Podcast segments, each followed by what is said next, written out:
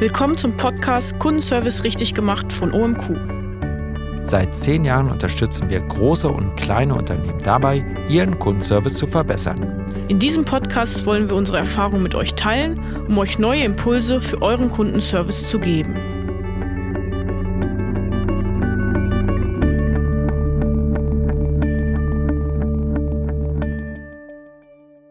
Hallo, hier ist Caro. Hallo, hier ist Matthias. In unserer heutigen Folge geht es darum, wie wir mittels künstlicher Intelligenz Kundenanfragen oder Servicekanäle automatisch beantworten können und damit effektiver gestalten können. Im Idealfall ist es natürlich so, dass jede Kundin eine Agentin zur Verfügung hat, die ihr hilft, ihre Fragen und Probleme zu beheben. Das ist natürlich nicht effektiv und ist natürlich nicht möglich. Warum ist das nicht möglich? Weil die Kosten in dem Bereich explodieren würden. Wenn Kosten in dem Servicebereich explodieren, können Waren nicht mehr so günstig angeboten werden und Kunden würden wegbleiben und der Online-Shop zum Beispiel würde keine Waren mehr verkaufen. Was können wir also tun, um diesen Bereich zu verbessern? Wir können smarte Tools einsetzen, um einfache Fragen zu beantworten und dafür sorgen, dass der Kundenservice sich nur um die schweren Fälle kümmern muss, wo es wirklich ein Problem gibt oder wo man zum Beispiel deeskalieren muss. Was sind die Servicekanäle, die wir in diesem Bereich haben? Heutzutage ist es gang und gäbe, dass nicht nur ein Servicekanal angeboten wird, sondern es werden ganz viele Servicekanäle angeboten. Das macht man natürlich deswegen, um Kunden entgegenzukommen und für Kunden da zu sein und an den Stellen Fragen beantworten zu können, wo Kunden momentan sind und wo sie sich am wohlsten fühlen. Hier haben wir die Kanäle E-Mail zum Beispiel. Wir haben Hilfeseiten, wir haben Chats, wir haben Messenger, wir haben Telefon, wir haben eine ganze Reihe von Kanälen, die alle vom Kundenservice bedient werden müssen. Was natürlich gegeben sein muss für KI-Tools, die in diesem Bereich helfen sollen, ist, dass man eine zentrale Wissensdatenbank hat, also an einer Stelle das Servicewissen gebündelt haben kann oder sammeln kann und dass alle Kanäle mit diesem Wissen ausgestattet werden und dafür sorgen, dass Fragen schnell und einfach beantwortet werden können. Der erste Servicekanal, über den wir sprechen wollen, ist die Hilfeseite. Die Hilfeseite ist natürlich ein sehr guter Self-Service-Kanal und ähm, ja, viele Kunden wollen auch erstmal ähm, auf die Hilfeseite gehen, um dort in den FAQs zu schauen, ob sie ja selbst äh, dort eine Lösung finden, weil viele Kunden auch ja vielleicht gar nicht irgendwie die Service-Hotline nutzen wollen. Deswegen ist es sehr wichtig, dass unsere Hilfeseite auch gut funktioniert. Das erste Thema ist hierbei die Sichtbarkeit und die richtige Platzierung. Also man muss quasi schon auf der Startseite der Webseite ähm, die Hilfeseite sehen. Oft ist es nämlich so, dass ähm, ja, Unternehmen dort die Service-Hotline sehr präsent ähm, platzieren, aber es ist eigentlich viel wichtiger, da wir ja auch andere Kanäle entlasten wollen, dass man hier die Hilfeseite auch auf den ersten Blick findet. Und dabei ist es zum Beispiel auch hilfreich, wenn man die Hilfeseite im Menü sichtbar platziert. Wenn Kunden nun die Hilfeseite gefunden haben, ist es natürlich auch wichtig, dass diese gut gestaltet ist, damit Kunden schnell eine passende Antwort finden. Also, wenn wir über das Thema Übersichtlichkeit und Struktur sprechen, ist es dabei wichtig, dass die Hilfeseite in klare Bereiche gegliedert ist.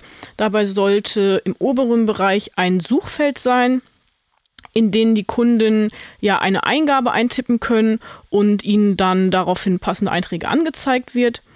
Des Weiteren sollte auch ein Kategoriebereich auf der Seite sein, wo man dann auf den ersten Blick schon verschiedene ja, Themenbereiche sieht, zum Beispiel das Thema Lieferung, das Thema Bezahlung oder das Thema ähm, ja, Retouren zum Beispiel, sodass man sich dort einfach schon durchnavigieren kann.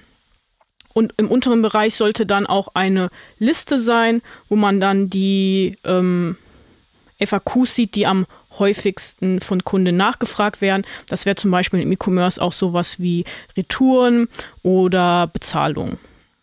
Man sollte auch darauf achten, dass zum Beispiel bei diesen Kategorien mit Icons gearbeitet wird, ähm, so dass man dann auch ähm, ja visuell einfach sich ähm, schnell orientieren kann. Der dritte Bereich, auf den wir bei einer guten Hilfeseite achten müssen, ist die Aktualität. Oftmals ist es nämlich so, dass das FAQ einmal erstellt wird und dann nie wieder geupdatet wird. Ein Grund dafür ist, dass ähm, es ein komplizierter interner Prozess ist, Informationen auf der Webseite bzw. auf der Hilfeseite ähm, ja, auszutauschen bzw. Äh, zu, aktuali zu, aktualisieren. Es ist ja auch so, dass im Service ähm, ja die Fragen, die häufig gefragt werden, sich auch mal ändern. Und äh, wenn jetzt zum Beispiel ein Serviceagent das mitbekommt, dann muss er dann ja im Worst Case dann äh, verschiedene Abteilungen im Unternehmen ansprechen und ähm, am Ende dann vielleicht noch mit einem Entwickler sprechen, der dann am Ende ja neue Einträge auf der Seite einpflegt. Und es ist natürlich auch so, dass sich ähm, FAQs nicht nur im Laufe der Jahre irgendwie mal verändern, sondern auch tagesaktuell verändern können.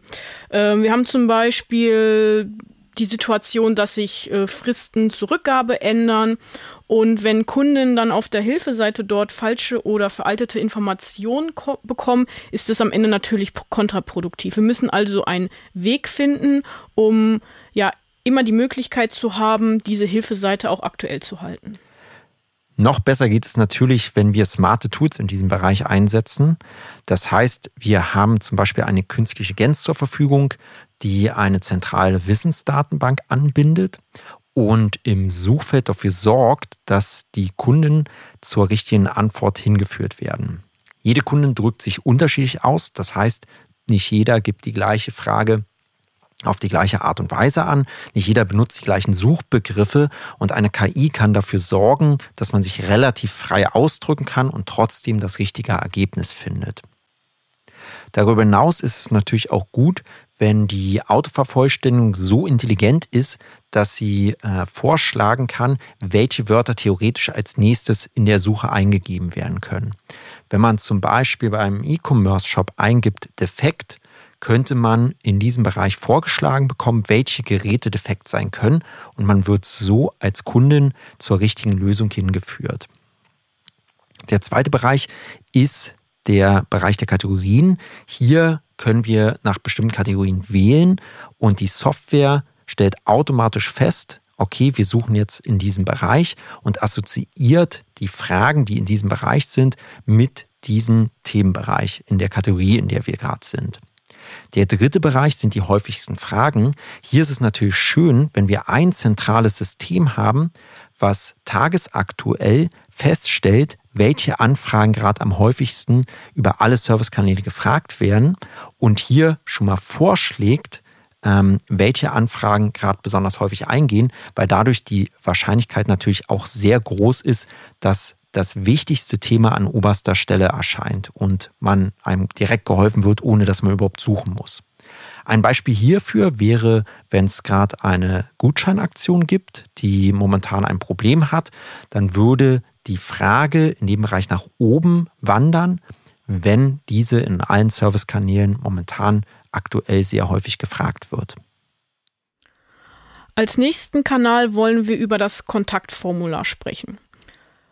Als erstes ist natürlich wichtig, dass äh, Kunden auf der Webseite das Kontaktformular ja schnell und einfach finden und dies nicht irgendwo versteckt ist. Und grundsätzlich ist es auch besser, äh, so eine Kontaktformularseite zu haben, als nur eine E-Mail-Adresse anzugeben, weil wir im Kontaktformular die Möglichkeit haben, hier nochmal wichtige Informationen abzufragen, zum Beispiel die Kundennummer oder die Bestellnummer. Denn was wir damit erreichen, ist, dass wir ähm, ja schon gewisse Informationen bekommen, mit denen wir eine oder die Frage schneller und besser beantworten können und so die Kundenagentin dann nicht nochmal hin und her schreiben müssen und dann nicht nochmal nach der Kundennummer fragen müssen, sondern sie haben äh, diese Informationen dann schon direkt mit in der Nachricht drin. Man sollte aber auch darauf achten, dass man hier nicht zu viel abfragt, sondern sich wirklich nur auf das Wichtige beschränkt. Denn wenn man da jetzt erstmal ein großes Formular sieht, wo man ja seinen Namen und seine E-Mail-Adresse, Telefonnummer und so weiter eingibt, dann ist das vielleicht auch eher abschreckend für Kunden, denn die haben oft nicht Lust dazu, dann erstmal noch aufwendig ein Formular auszufüllen. Was auch nochmal ein kleiner Trick ist, dass man auf der Kontaktformularseite dann nochmal FAQs platziert. Da kann man zum Beispiel die Top 3 der aktuell am häufigsten gestellten Fragen anzeigen, sodass Kunden dann vielleicht dort nochmal schauen, ob da nicht schon eine Lösung bei ist, bevor sie dann die Nachricht an den Service abschicken. Noch besser geht es natürlich mit smarten Tools, die das Kontaktformular analysieren, das Nachrichtenfeld analysieren und dann passend zu der Eingabe der Kunden passende Antworten anzeigen, die vorher schon mal gefragt wurden oder die im Servicewissen vorhanden sind. Hierbei sollte man auch wieder darauf achten, dass eine zentrale Wissensdatenbank angebunden wird. Das heißt, wir wollen einen Bereich haben, wo das komplette Servicewissen gespeichert wird, weil dadurch natürlich auch die Chance steigt, dass die passende Antwort auch vorhanden ist und gefunden werden kann.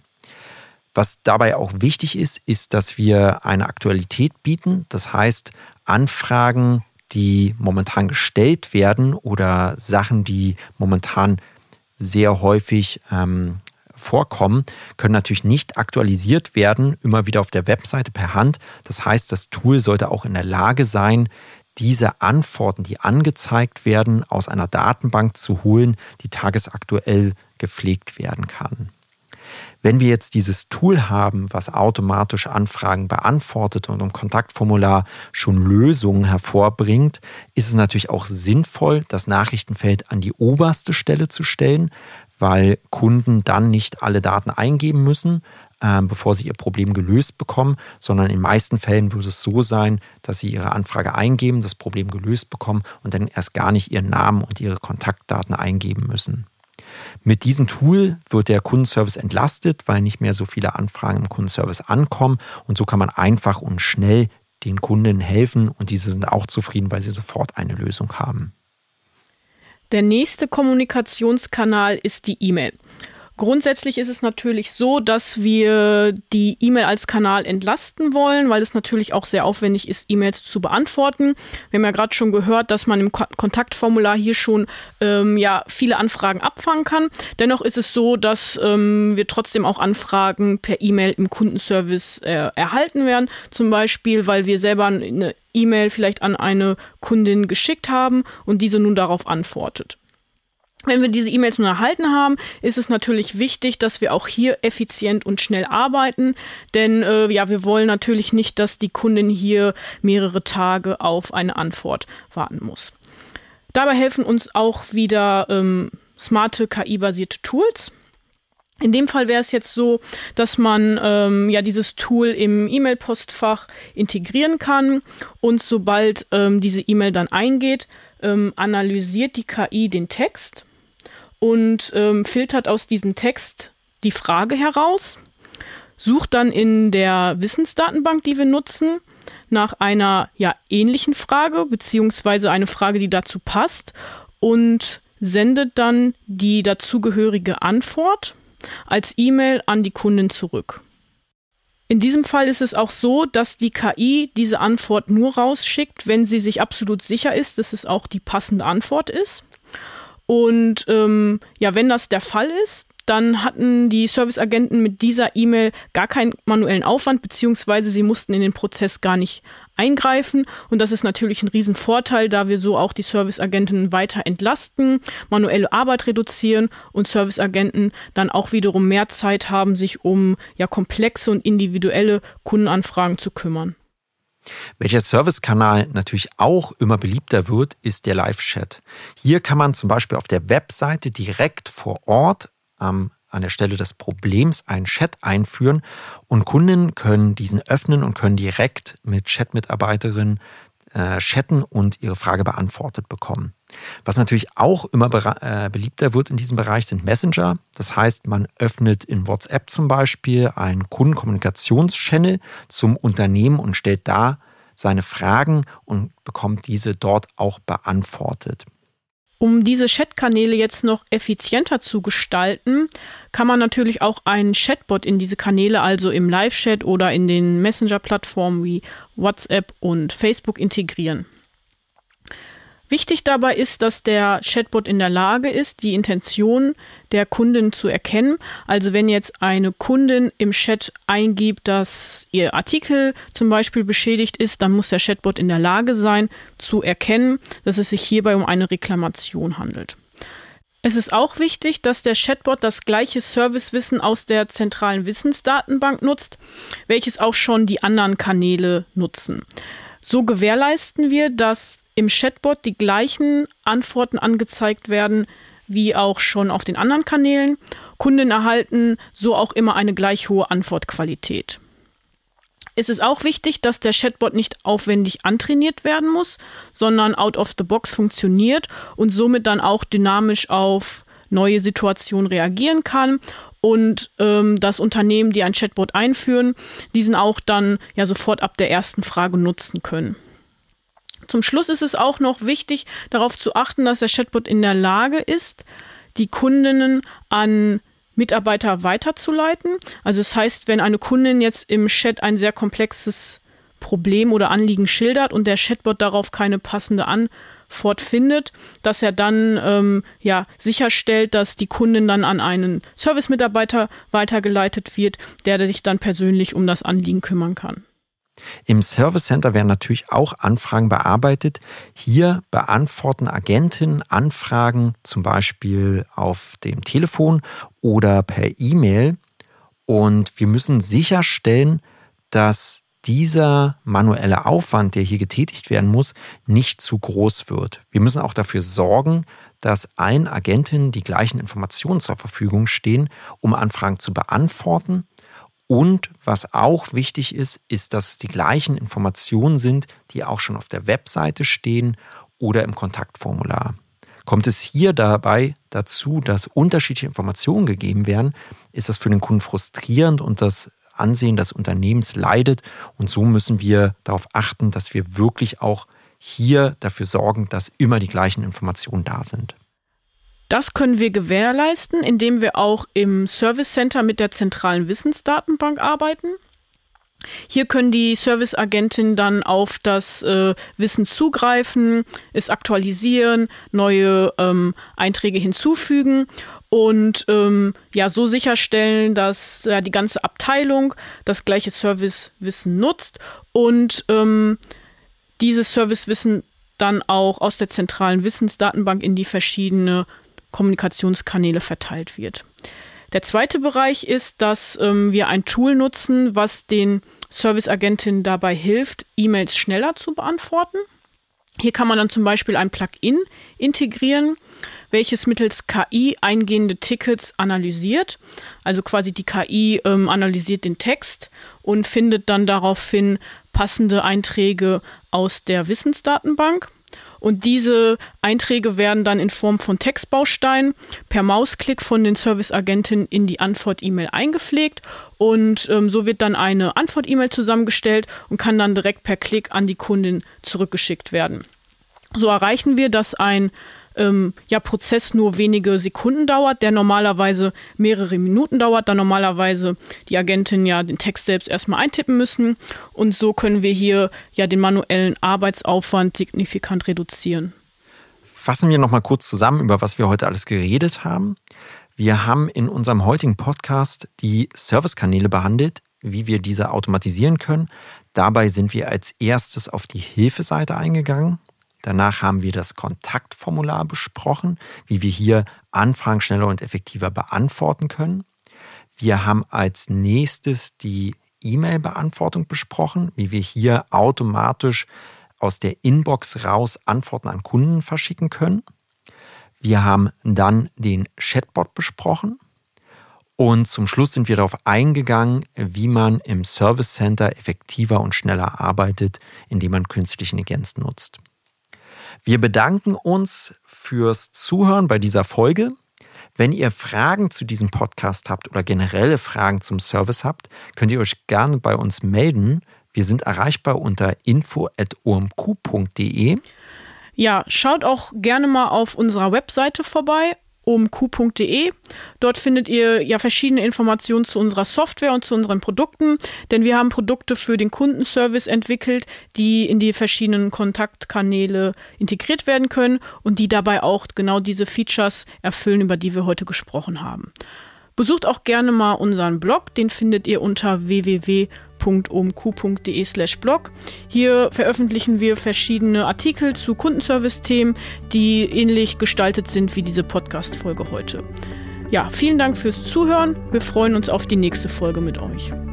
Tschüss, bis dann.